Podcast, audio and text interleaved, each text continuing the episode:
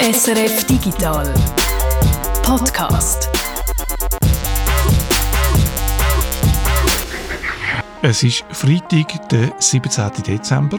Und das sind Themen vom Digital Podcast von dieser Woche virtuelle Konzerte in einem virtuellen Land. Mit dem Thema hast du dich, Jürg, ganz konkret in dieser stinknormalen Gegenwart beschäftigt.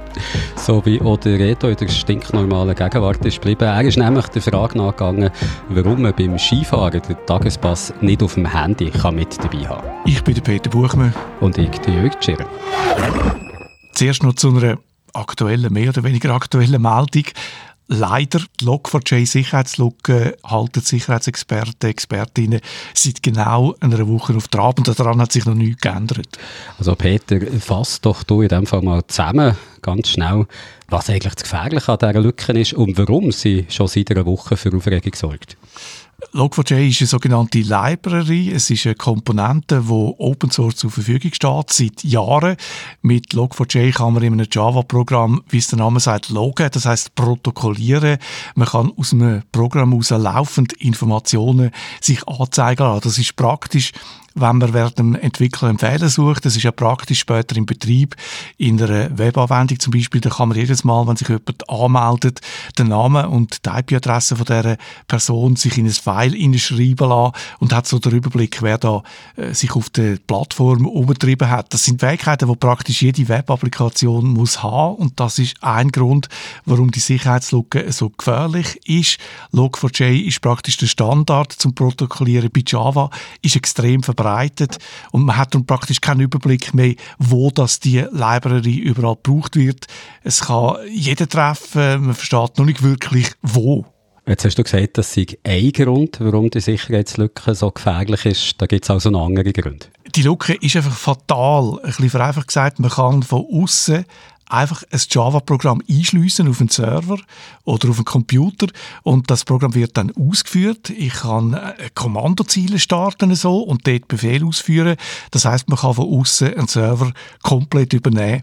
Da kommt noch dazu, der Angriff ist einfach, es braucht keine besondere Kenntnis, um den auszuführen. Die drei Eigenschaften, Verbreitung, fatale Lücken und einfach zum Angreifen, das macht Log4j zu einem unglaublichen Sicherheitsrisiko. Und möglich ist das aus zwei Gründen, jetzt technisch gesehen. Es wird jetzt ein bisschen technisch. Bei Java kann man Code nachladen von irgendwo im Internet. Das ist ein äh, Feature von Java, wo jetzt in dem Fall einfach missbraucht wird. Das zweite Feature von Java, wo man kann ausnutzen oder wo da ausgenutzt wird, äh, man kann in einem Java-String einen Ausdruck evaluieren lassen. Gerade bei Logging ist das beliebt. Da kann ich in einem String zum Beispiel einfach äh, User.Name schreiben und dann wird mir der Name geholt, berechnet von dem, wo jetzt im Moment gerade eingeloggt ist und der Mechanismus wird jetzt da auch ausgenutzt, um eben Software nachladen. Das ist jetzt ein bisschen technischer Exkurs gewesen. Die gute Nachricht ist jetzt ein Stück weit, man kann in diesen Logfile auch nachschauen, ob jemand den Angriff versucht hat, weil man würde den Befehl da drin finden, äh, wo, wo der Angreifer braucht hat, um äh, Java-Code nachladen. Mit einer Ausnahme, man kann das auch wieder versuchen zu vertuschen, das geht manchmal und das geht manchmal nicht. Ein Tool, wo man das kann überprüfen kann, ob auf dem äh, Unix-Rechner, ob man angegriffen worden ist. Äh, das, das Tool heißt Log4Shell Detector. Das ist ein Python-Skript und das kann man sich von GitHub abladen. Also das ist etwas, was man jetzt wahrscheinlich sollte machen, wenn man möchte schauen, ob man da gefährdet ist. Oder kann ich als Privatanwender überhaupt etwas gegen die Angriffe machen? Das Tool gibt einen Hinweis, aber es ist natürlich nicht eine zuverlässige Analyse, ob man tatsächlich angegriffen worden ist oder nicht ob man etwas machen kann. Jein. Es, die erste Reaktion war, es ist vor allem ein Problem auf dem Server und da kann man als Nutzerin Nutzer nichts dagegen machen. Man muss einfach äh, vertrauen, dass der Anbieter die Sicherheitslücke patcht. Also dort, wo man sich dann anmeldet mit seinem äh, Smartphone oder mit, mit, seiner Web, mit seinem Webbrowser, das ist am anderen Ende, da kann, das hat man selber nicht unter Kontrolle. Ähm, die zweite Reaktion dann in dem Verlauf der Woche ist, es ist nicht so einfach. Java wird auch gebraucht auf äh, IoT-Geräten, also auf Internet of Things-Geräten, zum Beispiel Staubsaugerroboter, das könnte so ein Kandidat sein. Aber auch da ist man aufs Update vom Hersteller angewiesen was man dort noch sagen kann bei IoT, es empfiehlt sich, dass man für solche Geräte äh, ein eigenes separates Netzwerk, WLAN-Netzwerk einrichtet wenn man das kann, auf seinem Router. Es gibt aber auch Anwendungen, die bei uns auf unseren Computer laufen. Das bekannteste Beispiel wahrscheinlich ist Minecraft. Das ist ein Kandidat, wo man über die Sicherheitslücke kann angreifen kann. Und da gibt es jetzt eben auch Updates, wo das dann verhindert. Und das sollte man unbedingt machen. Also wenn man Minecraft braucht auf einem PC, dann sollte man das äh, Update installieren. Also es ist beschränkt, was man kann machen als Endnutzer, Nutzerin. Äh, eben, wenn man Minecraft braucht, dann sollte man dort ein Update machen.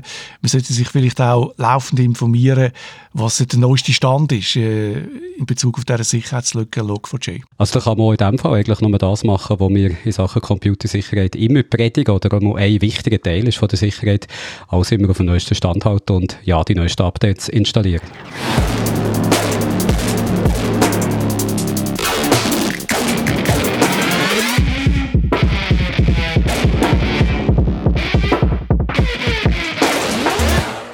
Langsam, langsam geht das Jahr ja seinem Ende entgegen, Peter. Und darum habe ich gedacht, auf Ende Jahr wäre es doch schön, noch einen Beitrag zu machen, wo alle Schlagworte vorkommen, die die Tech-Welt das Jahr so umtrieben haben. Also, bist du bereit? Weil mach dich fast auf Metaverse, NFTs, Blockchain, Live-Video und zu guter Letzt natürlich auch noch Pandemie und Corona. Also mehr 2021 kannst du jetzt wirklich nicht in einen Beitrag reinpacken. Jetzt muss man nur noch sagen, wie du das machen willst, all diese Buzzwords in einen einzigen Beitrag reinbringen. Nicht einfacher als das. Also im Beitrag geht es um virtuelle Welten wie Decentraland oder der Sandbox, wo Investoren für viel Geld Land kaufen. Für viel Geld virtuelles Land kaufen, müsste man wahrscheinlich besser sagen, virtuelle Welten, wo dank der Blockchain Land, Häuser, Schmuck und andere virtuelle Gegenstände jemandem bestimmtem können zuschreiben und so Wert schaffen, eigentlich, wo vorher kein Wert war. Und es geht um ein Schweizer Startup, das Konzerte im Metaverse veranstaltet, also eben zum Beispiel bei Decentraland Band und es möglich macht, dass du deine liebsten Künstler und Künstlerinnen dort nicht nur in einem Live-Videostream kannst sehen, sondern auch noch gerade mit dem Kauf von NFTs kannst unterstützen, weil die während der Corona-Pandemie vielleicht sonst keine Auftrittsmöglichkeiten haben. Ich habe mir jetzt jedes Passwort gemerkt. Metaverse, NFTs, Blockchain, Live-Video, Pandemie und Corona.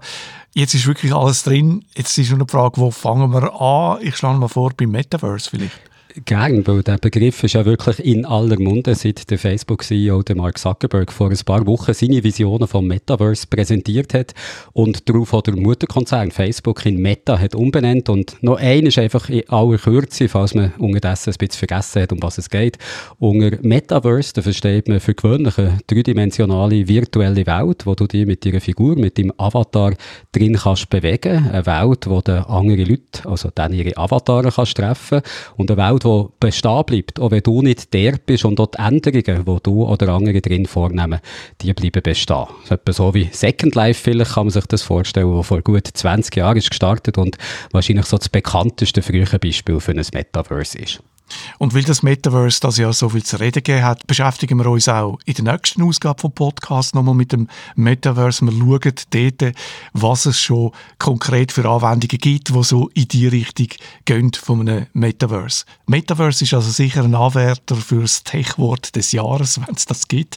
Und äh, wahrscheinlich auch für den Tech-Hype von diesem Jahr. Ja, ganz sicher. Also viele Leute schmücken jetzt so das grosse Geld und es ist so ziemlich Goldgräberstimmung rund um das Metaverse, wo man kann sagen und viel von dem, was man äh, derzeit rund um das Thema so sieht, das erinnert mich jetzt persönlich sehr an die Internetblase in den späten 90er Jahren, wo zum Teil absurd hohe Beträge in Startups mit doch eher zweifelhaften Businessplänen sind geflogen. Einfach das mal am Anfang so als Anmerkung. Die Google-Bestimmung, die hat nicht zuletzt aber auch viel damit zu tun, dass sich die neuen virtuellen Welten, die da einisch zum Metaverse werden, in einem wichtigen Punkt von Vorgänger-Metaversen wie Second Life unterscheiden, nämlich dadurch, dass sie auf die Blockchain-Technologie aufbauen, also die, wo man auch von Kryptowährungen wie ein Bitcoin kennt und wo du die am besten auskennst drin, Peter. Eine Technologie, die es möglich macht, eben Besitzverhältnisse in virtuellen Welten können zu regeln, also dass man genau kann festschreiben kann, wem ein digitales Gut gehört, wem ein Kleidungsstück Stück von einem Avatar gehört zum Beispiel, wo dann nur der Avatar kann anlegen und nicht andere auch. Oder wenn man ein Gebäude gehört in einer virtuellen Welt oder auch Land in einer virtuellen Welt. Und weil es jetzt eben für das Metaverse so eine zuverlässige Buchhaltung gibt, wie die Blockchain, wo man all die Gegenstände kann äh, verwalten und äh, sicher verwalten, also nicht unter der Kontrolle von einer einzelnen Firma. Darum ist jetzt Goldgräberstimmung ausgebrochen und es werden Millionenbeträge für virtuelle Gegenstände oder für virtuelles Land zahlt. Ja, die Landverkäufe werden eben alle in die Blockchain eingetragen. Also das ist ja quasi so eine Buchhaltung, die eben dezentral geführt wird, also von allen Nutzer, Nutzerinnen zusammen und wegen darum ist das Vertrauen in die Besitzverhältnisse eben grösser, als wenn es von einem einzelnen Unternehmen zentral gemacht würde. Ein Unternehmen, das halt von einem Tag auf den anderen ganz neue Regeln könnte einführen oder einfach könnte ändern, wem eine besonders begehrte Parzelle gehört oder einfach könnte abfahren mit dem Geld, das sie da eingenommen haben. Aber insgesamt ist es, wenn man sich so überlegt, was da jetzt passiert, natürlich eine recht absurde Situation. Also digitale Güter, die stehen ja von Natur her in unbegrenzter Zahl zur Verfügung. Die können einfach copy-pasted werden, wenn man möchte, und unendlich vervielfältigt. Und auch Land würde in virtuellen Welten eigentlich unendlich zur Verfügung stehen.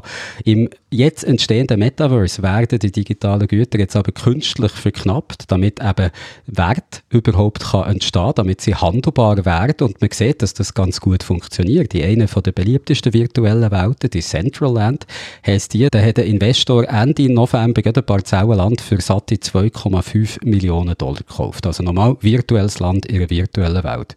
Und eine Woche später ist die Summe sogar noch überboten worden in einer anderen virtuellen Welt, wo der Sandbox heisst, dort hat ein Investor das Land im Wert von 4,3 Millionen Dollar gekauft. Es ist wahnsinnig, 4,3 Millionen Dollar für ein Stück Land, das es eigentlich gar nicht gibt, das nur in einem Computer existiert ich glaube, für das Geld kennt man doch schon etwas Anständiges auch am Zürichsee über. Am Zürichsee vielleicht nicht mehr, aber anderswo schon, ja, da ist ganz recht. Vielleicht auch der Pfnüsselküste, dort, wo die Sonne später aufgeht. Was ist die Motivation? Warum geben die Leute so viel Geld aus für etwas, das nur im Computer existiert? Das hat mit der Vision, der Hoffnung zu tun, dass das Metaverse, also solche virtuelle Welten, in Zukunft das Internet, wie wir es heute kennen, könnte ablösen. Etwas, was ja der Mark Zuckerberg so ein bisschen formuliert hat, als er seine Vision vom Metaverse hat vorgestellt. Also, dass die Welt Welten der Ort werden, wo man zum Beispiel online einkaufen oder wo man uns natürlich Werbung kann anzeigen kann. Und bei bestimmten Investoren da herrscht äh, darum jetzt so eine Fear of Missing Out, also Angst spät kommen, nachdem sich alle anderen schon die besten Teile von dem Metaverse unter den Nagel haben gerissen. Also, um es mal im Monopoly-Sprach zu sagen, alle wollen noch schnell den Zürich Paradeplatz kaufen, um am Schluss nicht einfach nur mit dem Chur Kornplatz müssen dastehen. Nicht gegen Chur, aber das ist, glaube ich, im Monopoly der billigste Platz. Also darum sichern sich jetzt alle die attraktivsten Parzellen, die, die zum Beispiel beim Einstieg in eine virtuelle Welt liegen oder an einem anderen beliebten Ort, wo sich eben in der Regel viele Avatare umtreiben, in der Hoffnung, dann ideal aufgestellt zu sein, um der zum Beispiel virtuelle Güter können zu verkaufen oder den Leuten Werbung anzuzeigen. Aber, und das muss man halt nochmal sagen, es ist einfach ein Wett auf die Zukunft. Also niemand weiß, wie sich das Metaverse wird entwickeln, welche von diesen virtuellen Welten, die heute beliebt ist, in Zukunft auch noch wird beliebt sein. Und äh, was man auch sieht, das sind vor allem Investoren im Moment aus der Kryptoszene, also solche, die dank frühem Einstieg in spekulative Kryptowährungen wie im Bitcoin viel Geld haben verdient und jetzt hoffen, im Metaverse den Erfolg nochmal zu wiederholen. Aber, das muss man schon auch sagen, es sind auch grosse Marken jetzt schon auf den Zug aufgesprungen. Louis Vuitton zum Beispiel, die haben sich in der virtuellen Welt auch schon eine Stellung gebracht und werden da prominenter Lage zu sehen sein. Der Sportartikelhersteller Adidas, der hat zu dem Zweck sogar eine Partnerschaft mit der virtuellen Welt der Sandbox ist da eingegangen und auch Coca-Cola macht da mit bei dem Ganzen. Die haben in der anderen virtuellen Welt, die wir jetzt erwähnt haben, die Centraland, schon für eine halbe Million virtuelle Objekte versteigert. Also zum Beispiel eine Coca-Cola-Jacke, wo dann der Käufer oder die Käuferin einem eigenen Avatar kann anlegen und sonst niemand kann die Jacke haben. Also du bist dann der Einzige oder die Einzigste, die die hat in dieser virtuellen Welt. Und äh, weil der Markt mit solchen digitalen Sammlerstücken im Moment anscheinend sehr gut läuft, hat jetzt so das Auktionshaus Sotheby's in Decentraland seine Zelt aufgeschlagen, seine virtuelle Zelt, müssen wir wahrscheinlich sagen. Eben, man muss es nochmal sagen, die virtuelle Coca-Cola-Jacke, die kann man nur in einer virtuellen Welt anlegen, in einem Metaverse. Äh, bist du schon mal in so einem Metaverse gewesen? Ich bin für die Recherche für einen Beitrag hier im äh, Decentraland unterwegs gewesen, recht lang unterwegs gewesen. Das ist so für Neulinge wie mich wahrscheinlich die am leichtesten zugängliche Welt. Du kannst einfach über einen Internetbrowser aufrufen, musst nicht einmal ein Konto machen und bist dann drin. Du kannst so, wie du es kennst aus Computergames, die Avatar zusammenstellen, was der für Haarfarbe soll haben, welche Kleider das er tragen, Mann, Frau, was für Augenform etc. Und dann kannst du eben durch die Welt durchsteuern. Also wenn du eine Welt wie Second Life kennst oder äh, sonst so ähnliche Welten schon mal hast gesehen, dann weisst du etwa, wie du das musst vorstellen musst. Es ist eine bunte Computerwelt, so ein bisschen wie ein Multiplayer-Spiel für Kinder, erinnert es dich. Und da kannst du dann eben die rumlaufen, mit anderen Avataren chatten, Games spielen oder in Gebäude reingehen. Und an quasi jeder Ecke vom Decentraland, da siehst du irgendetwas, was mit Kryptowährungen zu tun hat, hat mir gedacht, oder mit NFTs oder die Möglichkeit, selber solche Währungen oder NFTs zu kaufen. Also wenn die jetzt bei Second Life vor allem gestört hat, dass dort einfach viel zu wenig Werbung für Krypto zu sehen ist, dann ist äh, die Central Land wahrscheinlich genau dieses Ding. Also über Metaverse und Blockchain haben wir jetzt geredet, das können wir abhaken. Jetzt kommen wir noch zu NFTs, Live-Video, Pandemie und Corona. Wie kommt jetzt das alles zusammen im Metaverse? Auch das kann ich gerne erklären. Also ich habe jetzt äh, die Sandbox und die Centraland erwähnt, virtuelle Welten, die sich eben anschicken, so Teil von dem Metaverse können zu werden, wo da so entstehen. Und der kannst du eben nicht nur für Millionen Land kaufen, sondern du kannst auch das machen, was man in virtuellen Welten eben sonst schon macht, rumlaufen, Leute treffen, chatten, Games spielen, Konzerte besuchen. Und Konzerte in virtuellen Welten, das ist ja eigentlich nichts Neues. Auch über das haben wir im Podcast hier schon ein paar Mal geredet. Die gibt es zum Beispiel in Minecraft, aber auch in Fortnite. Da hat im August gerade Ariana Grande einen grossen Auftritt gehabt, einen virtuellen Auftritt. Und solche virtuelle Auftrittsmöglichkeiten gibt es eben auch in diesen äh, Metaversen, wie zum Beispiel die Decentraland. Und Rocking Unicorns, das ist ein Schweizer Startup, wo der dem Decentraland regelmäßig Konzert, DJ-Sets veranstaltet, gerade ein paar pro Woche sogar. Ich nehme an, du bist jetzt an so einem Konzert gewesen. Wie ist das? Also du äh, äh, laufst eben mit deinem Avatar durch das Decentraland, schaust dir so ein bisschen an, siehst da die x-tausend Kryptowerbungssachen, aber dann gehst du mal irgendwann in so ein Gebäude rein, wo schon andere Leute, andere Avatare auf dem Dancefloor stehen und sich lustig bewegen, die tanzen und das ist eben das Konzertlokal von der Rocking Unicorns. Also du kannst auch, wenn du so schaust, was für Events am Laufen sind, da gibt es so Anschlagtafeln am Eingang vom Decentraland, kannst du einfach draufdrücken und dann bist direkt in diesem Gebäude. Und dort stehen eben so Avatare um und machen so lustige Verrenkungen, weil sie am Tanzen sind, wenn ein Konzert läuft. Und vor, dort wo die Bühne ist, da siehst du einen Scream mit einer Videoschaltung, also einer Live-Videoschaltung, wo dann der echte Musiker oder die echte DJ kannst live sehen und hören. Und, das ist der Clou, sie sehen die, beziehungsweise die Avatar eben auch. Also sie können dann Hallo sagen oder gratulieren, wie cool, dass der Tanz ist. Hast du einen Eintritt zahlen? Nein, das habe ich nicht müssen. Ich bin gratis reingekommen. Aber zu dem kommen wir noch. Es hätte ja noch eine VIP-Möglichkeit gegeben, die habe ich allerdings nicht genutzt. Es wird keine Gelegenheit ausgelassen, um Geld auszugeben. Das klingt ja alles ganz lustig, aber ein echtes Konzert, ein echtes Live-Erlebnis kann so etwas ja nie ersetzen, oder? Nein, natürlich nicht. Und das Weitmacher allerdings auch gar nicht. Also die sagen, das ist einfach eine Möglichkeit für Musikerinnen, ihr Publikum auch zu erreichen, wenn man mal nicht live vor Ort kann sein kann, weil zum Beispiel gerade eine Pandemie am Wüten ist oder weil das echte, das richtige Konzertlokal schon ausverkauft ist. Es ist halt eine Möglichkeit, direkt mit dem Publikum können in Kontakt zu treten, was du bei einem echten Konzert, wo tausende Leute im Publikum sind, natürlich nicht so leicht kannst und was du natürlich auch nicht kannst machen, wenn du einfach nur einen Livestream ins Internet stellst, wo du ja nicht kannst zurückschauen als Musiker und anders als bei so einem Livestream sehen eben die Musiker, die Musikerinnen, wenn sie in diesem Konzertlokal von der Rocking Unicorns auftreten, auch was die Avatare auf dem Dancefloor gerade so machen. Wir sind nicht der Meinung, dass man mit Decentraland Konzert Live-Gigs ersetzen wird. Aber als Zusatzoption für Künstler ist es also erstmal super, weil man weniger Touren, weniger administrative Aufwände, weniger organisatorische Aufwände plus weniger Unsicherheit gerade jetzt in Corona-Zeit hat. Aber was es auch noch gibt, ist eine neue Ebene von Interaktionsmöglichkeit mit dem Publikum.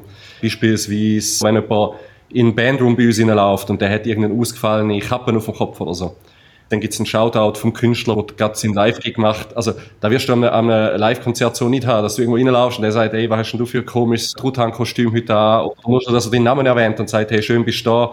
Das gibt's so in dieser Form in einem Live-Gig nicht. Und hat auch, dass chattet wird während dem und dass der Künstler quasi den Chat mitliest und dann auch wieder auf das Bezug kann nehmen oder Wünsche entgegennimmt. Das ist einfach nochmal eine zusätzliche Ebene an Interaktion, wo ein Künstler so mit seiner Fanbase auch aufbauen kann eigentlich. Da haben wir jetzt gerade den Nick gehört von den Rocking Unicorns, der da eben die Vorteile von einem Auftritt im Metaverse beschreibt. Und sein Kollege Florian sagt, Künstler, die haben Interesse an solchen neuen Auftrittsmöglichkeiten. Es kommt richtig gut an bei den Künstlern, weil die momentan äh, Corona und Co. Ähm, dadurch eine Möglichkeit haben, regulär zu performen, auch wenn es bei ihnen vielleicht im Wohnzimmer ist. Aber die Interaktion mit dem Publikum, die man in einem Metaversum bekommt, ist doch eine ganz andere, als sie die bekommen, wenn sie irgendwo Twitch-Stream machen. Und nicht zuletzt gäbe es bei Auftritten im Metaverse für das Publikum auch die Möglichkeit, ihre liebsten Künstlerinnen direkt können zu unterstützen. Künstler, die während der Pandemie eben vielleicht keine Möglichkeiten hatten, sonst aufzutreten und Geld zu verdienen und darum auf alternative Einkommensquellen angewiesen sind.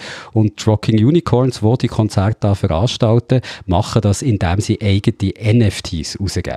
NFTs, jetzt haben wir also auch noch das letzte Hype-Schlagwort 2021 abgehakt. Ja, über NFTs haben wir es ja auch schon im Podcast hier, einfach auch nochmal zur Erinnerung, dass sie digitale Güter, kann man sagen, die auch wieder über Blockchain an einen bestimmten Besitzer, Besitzerin gebunden sind. Also die kannst du nicht einfach copy-pasten, ob schon sie eigentlich eben digital sind, also unendlich reproduzierbar wären.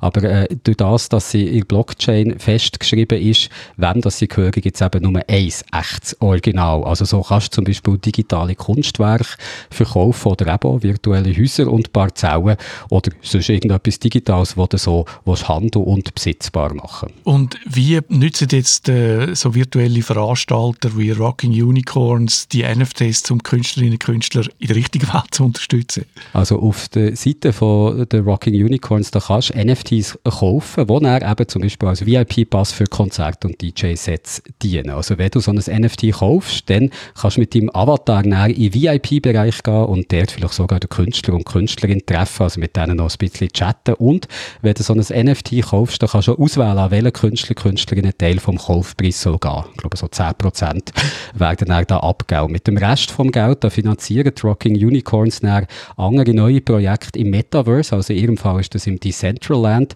Der Nick von den Rocking Unicorns, der beschreibt das Geld sammeln mit NFTs so als eine Art neue Art von Kickstarter-Projekt, also als eine Art von Crowdfunding. Man begeistert eine Community für eine Idee. Die Community kauft sich ein in die Idee und erhält momentan quasi für den Einkauf im Gegenzug ein NFT oder mehrere NFTs.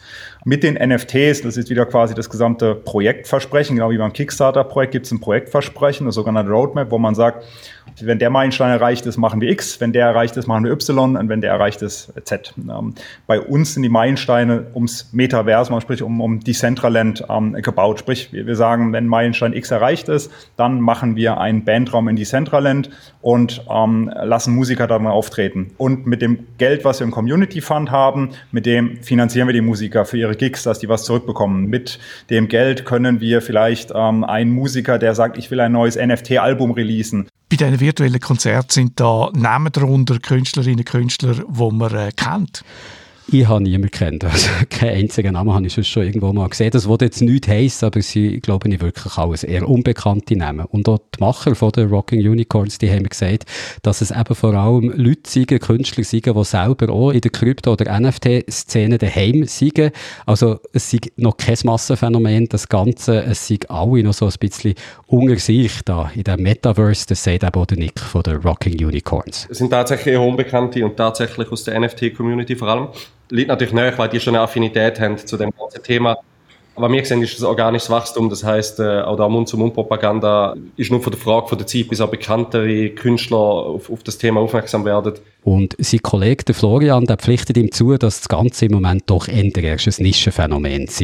Momentan sind, sind Musik-NFTs selbst im NFT-Bereich quasi noch ein Nischenphänomen. Aber, und das haben wir gehört, dass, äh, dass die Hoffnung ist bei den Rocking Unicorns, dass der eine schon größere Namen, bekanntere Musiker und Musikerinnen das Metaverse für sich könnten entdecken.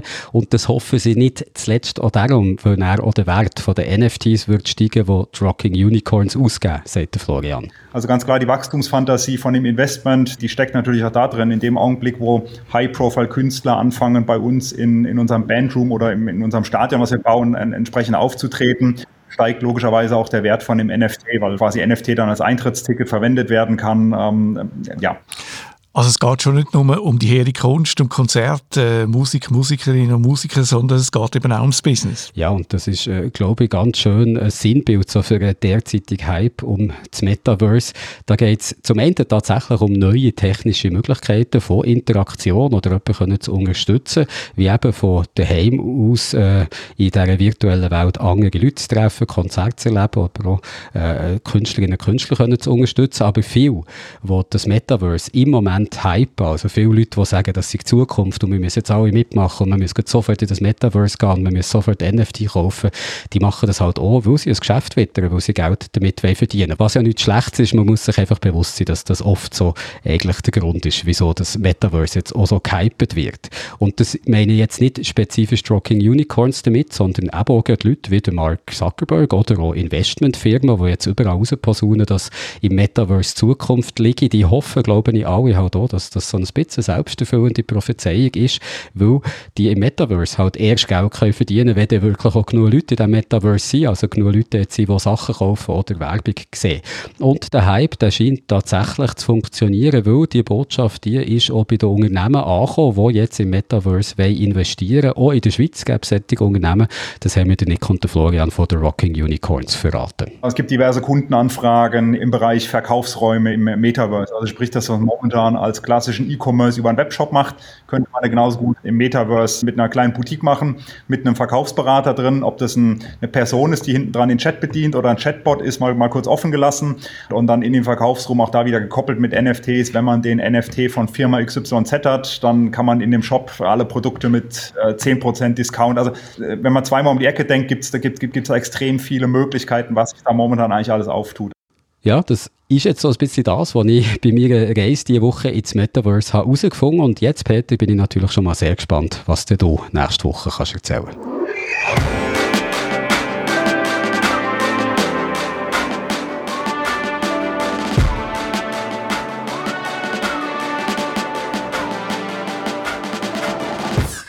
Jetzt reden wir über ein Thema, wo ich und mein Gesprächspartner eigentlich keine Ahnung haben, haben wir jetzt gerade herausgefunden. Wir reden über das Skifahren und zwar mit dem Reto Wittmer. Schnee hat es eigentlich genug, äh, Leute auch, vor allem wenn es äh, Wetter schön ist. Aber wenn man dann draussen noch muss das Billett zu kaufen, dann kann einem die gute Laune schnell vergehen. Und darum kauft man heute natürlich den Skipass schon bevor man ins Skigebiet geht, digital im äh, Webshop vom Skigebiet. Hä? Denken jetzt viele, Warum kann ich das nicht mit meinem Handy machen? Ticketing-System bei den Skigebieten, darüber rede ich jetzt mit dem Reto. Und wieso, dass man das nicht auf dem Smartphone kann äh, bestellen, so ein Billett kann kaufen, wie sonst überall und immer. Reto, du hast dich die Woche genau mit dem Thema beschäftigt, mhm. obwohl du eben auch so wie ich schon lange nicht mehr auf der Ski gestanden bist. Du, du bist, glaube ich, schon länger nicht mehr, äh, 25 Jahre oder so, gell, hast du vorher gesagt.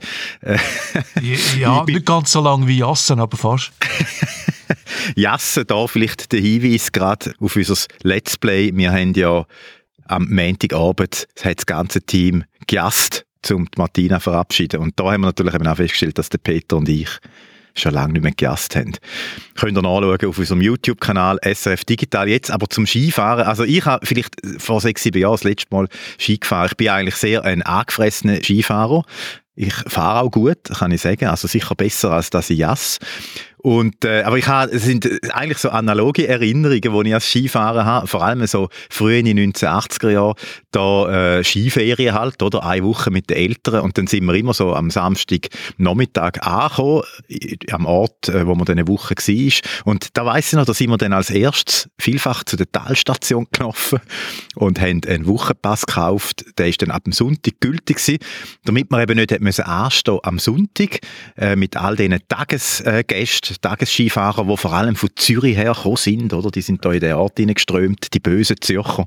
Das ist natürlich lang vorbei, also wie bei allen Arten von Tickets. Äh, also ich muss man heute eigentlich nicht mehr einen Schalter. Da sage ich ja jetzt nichts Neues. Also SBB-Ticket im ÖV generell. Museumseintritt ist ja heute eigentlich auch, gerade jetzt durch Corona natürlich beschleunigt, dass man es halt vorher schon kauft, bevor man angeht. Konzert sowieso. Auch in den Skigebieten, du hast es gesagt, kann ich irgendwie auf dem Ticketshop von einem Skigebiet das Billett kaufen und natürlich gerade zahlen. Dann ist es dann aber der, vielfach noch so, dass man es am Schalter abholt und so ein Depot noch muss zahlen, 5 Franken für so eine äh, sogenannte Keycard, wo ich dann äh, das Billett drauflade. Oder man kann, statt so eine Keycard sich zu besorgen, einfach das GA das Halbtags brauchen. Man kann also das Skibillett auf den Swisspass laden. Das sind eigentlich die zwei Varianten, eben aufs Kärtchen vom Skigebiet, die, die Keycard, was was haben, oder auf den Swisspass. Und für die, die ein GA oder ein Halbtag haben, ist natürlich der Swisspass praktisch. Für das Skigebiet weniger, weil dann müssen sie Abgabe zahlen, also eine Lizenz an, an Swisspass. Und das finde ich noch äh, spannend, wenn man auch da wieder sieht, dass durch Digitalisierung eben so Ticketsystem und, und Billett generell auch ein neues Geschäftsmodell geworden sind. Früher war es ja eben so gewesen, wie ich vorhin geschildert habe, dass man auf der Schalter im Skigebiet, die haben eigentlich direkt daran verdient und heute hat es eben je nachdem noch so Plattformen, äh, Mittelsmänner dazwischen. Und der Online-Kauf jetzt im Bereich der Skitickets ist gar nicht so verbreitet, wie ich eigentlich gedacht habe. Also äh, es ist immer noch so, dass doch viele Leute vor Ort kaufen. Das ist immer noch recht verbreitet. Äh, ich habe mit dem Skigebiet Andermatt-Rund Disentis geredet und dort redet es von etwa 50-50. Also 50 Prozent gehen an Schalter, 50 Prozent kaufen es online. Das ist natürlich nicht in jedem Skigebiet gleich. Das dürfte zum Beispiel vielleicht das Lags, wo ja so bezüglich Digitalisierung sehr früh war, vielleicht ein bisschen anders aussehen. Und da bei dem Skigebiet ist es so, dass halt erst vor ein paar Jahren einen eigenen Webshop eingeführt haben. Vorher ist alles über Ticket Corner gelaufen und da haben sie natürlich auch wieder Lizenzen müssen zahlen oder Gebühr. Und da haben sie dann natürlich auch nicht so ihres, ihren Online-Teil nicht so stark beworben, sondern sind eigentlich froh gewesen, wenn die Leute halt an den Schalter gekommen sind. Du hast da den Mittelsmann erklärt äh, oder erwähnt.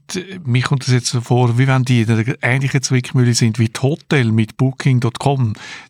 Auch einer von den ganz grossen Mittelsmannen oder TripAdvisor. Ja, das ist wirklich ein bisschen so. Irgendwo muss man mitmachen, weil man halt dort auch kann, Tickets verkaufen Also auch äh, das Skigebiet von Andermatt ist noch, äh, kann man auch über Ticket Corner äh, Billett kaufen. Aber mittlerweile haben sie eben auch einen eigenen Webshop, wie auch viele Hotels eben ein eigenes Reservationssystem haben. Äh, weil das natürlich, ja, man will das lieber selber verkaufen im eigenen Shop. Und es ist auch so, dass es noch viele Skigebiete tatsächlich gibt, die auch nicht einen eigenen Shop haben, weil das kostet halt auch wieder etwas. Und äh, dann sind sie halt dann angewiesen auf so etwas wie, wie Ticket Corner oder äh, bei den Karten dann auch eben so einen, so einen Swisspass. Und beim Swisspass, das finde ich auch noch äh, interessant, da habe ich nicht gewusst, der hat zwei Chips drauf für das NFC, also die Near Field Communication.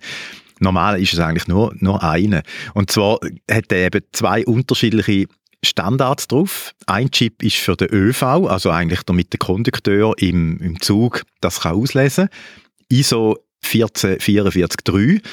Und der andere Chip ist ein anderer Standard, der ist eben für das Skigebiet, das ist ISO 15693 auswendig lernen. Soll ich es noch wiederholen? Nein, ist nicht so wichtig, aber es sind zwei Chips drauf.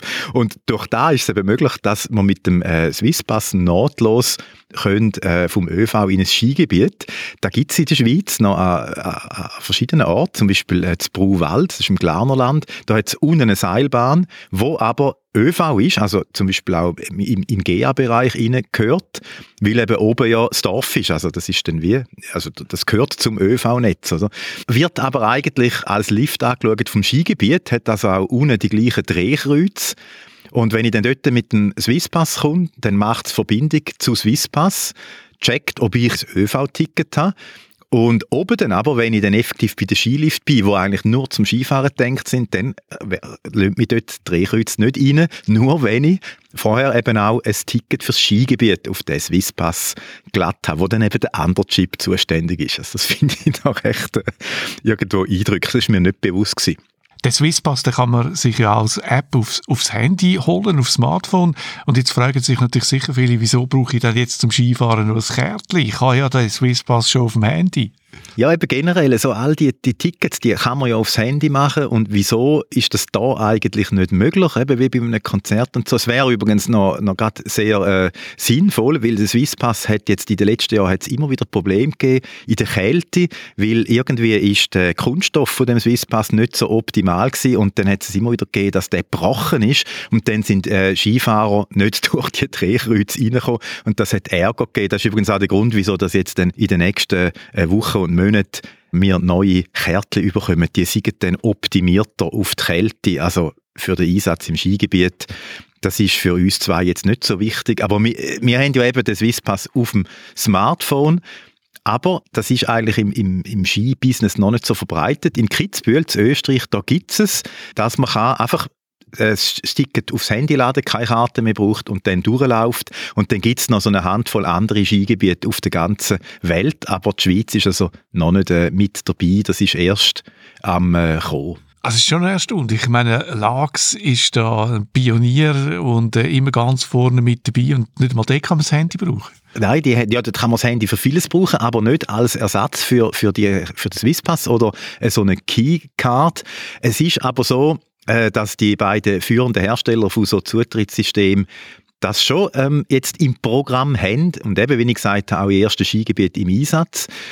Äh, ich kann da vielleicht nochmal zwei Begriffe da äh, droppen. Mobile Flow heißt das System von Skidata, das ist der eine Hersteller und das finde ich besonders cool. AX500 Smart Gate NGBLE, das ist ein System vom anderen Hersteller, der heißt Access. Und eben die Idee ist bei, bei beiden das gleich, direkt zum Lift, das Ticket im Smartphone, so der Skipass von der nächsten Generation. Der Grund, wieso das dass das nicht so wirklich vorwärts geht, ist eigentlich, muss man schon sagen, weil sich da mit der Karte so wahnsinnig bewährt hat, weil, und das äh, weisst jetzt du eben natürlich nicht so, oder auch ich nicht so, ich kann mir das sagen lassen, es ist eben alles gemacht für das Kärtchen. Also wenn du heute eine Skijacke kaufst, dann hat die im Ärmel so ein extra Fach, wo man die Keycard rein tun kann. Und dann kann ich einfach kontaktfrei durchlaufen. Dann funktioniert das super. Und das ist beim Handy dann nicht so. Da hat dann jeder irgendwo anders oder in der Innentasche, im, im Hosensack oder so. Also das ist schon mal so ein Problem. Die Drehkreuze bei Skilift sind einfach viele schwierigere Situationen, als wir im Zug haben zum Beispiel, wenn das Handy im Kondukteur anhebst oder am Eingang zum Fußballstadion. Da kann ich das Handy auch einfach aus dem Hosensack rausnehmen, QR-Code anheben. Aber bei den Skilift sind wir uns eben gerade wegen diesen Karten also an eine Hands-Free-Situation gewöhnt. Und ich will eigentlich nicht meine Hände aus den, aus den Händchen rausnehmen, gerade wenn es kalt ist. Also, das wäre ein kompletter Rückschritt, wenn ich da das Handy aus dem Hosensack nehmen. Und darum muss das Handy im Hosensack bleiben, aber da ist eben das Problem, weil die Technologie, die in der Karte drin ist, die ist in den, Smartphones nicht eingebaut. Mit dem Smartphone musst du 5 cm an, als Lesegerät an, so wie, da, wie an, der, an der Kasse, wenn man etwas zahlt. Und mit, äh, mit der Karte, mit der Keycard, da geht es eben bis zu einem äh, Meter. Weil die haben so eine NFC-Technologie, die eben auf längere äh, Distanz funktioniert. Und wie sieht es aus mit dem Akku im Handy? Also wenn der jetzt immer da Skibillett spielen muss, ist der nicht schneller drin? Das ist ja ein Weg auch noch kalt rundherum. Das ist natürlich die Frage, die immer wieder kommt, aber mir hat der eine Hersteller gesagt, dass das jetzt nicht so in, ins Gewicht fällt. Vielmehr wird der Akku ausgesucht, weil man ständig Fotos und Video machen auf der Piste, aufladen auf die sozialen Medien, weil dann hast du ja das Handy in der Hand, also an der kalten Luft und da tut die Kapazität ziemlich stark ähm, äh, reduzieren. Also wenn wir es jetzt nur in der Jacke Tasche hätten, um es eben als Billett zu brauchen, dann hat sie auch schön warm.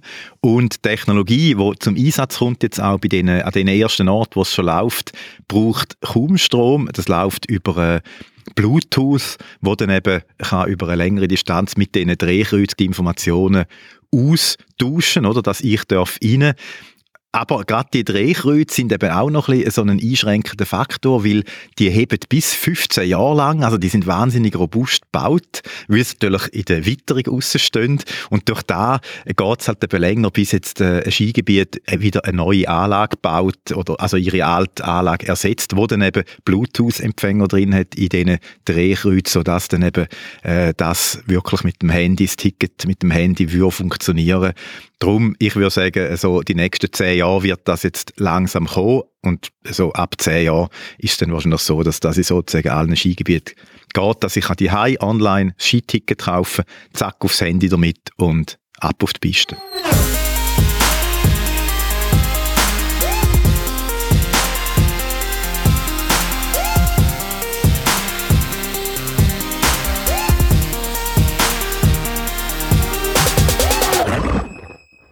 Wir sind am Schluss von dem Podcast. Und was haben wir gelernt diese Woche? wir haben wieder äh, Gelegenheit, im, mit dem Metaverse einen Haufen Geld äh, zu verdienen oder zu verlieren. Das Dumme ist einfach, dass man das noch nicht weiß. Man weiß im Moment nicht, ob man der Doppel ist, wenn man jetzt da Geld ausgibt, oder ob man der Doppel ist, wenn man es nicht ausgibt, so wie mit Bitcoin vor acht Jahren oder zehn Jahren. Das ist, glaube ich, so einer der schöneren Kommentare zum Metaverse, den ich habe gehört bis jetzt. Merci, Peter. Mehr zum Metaverse gibt es nächste Woche, wie schon gesagt, in der nächsten Ausgabe vom Digital Podcast. Ich wünsche euch eine schöne Woche und vor allem bleibt gesund. Das wünsche ich euch genauso auch. Wir hören uns nächste Woche wieder. Adi miteinander.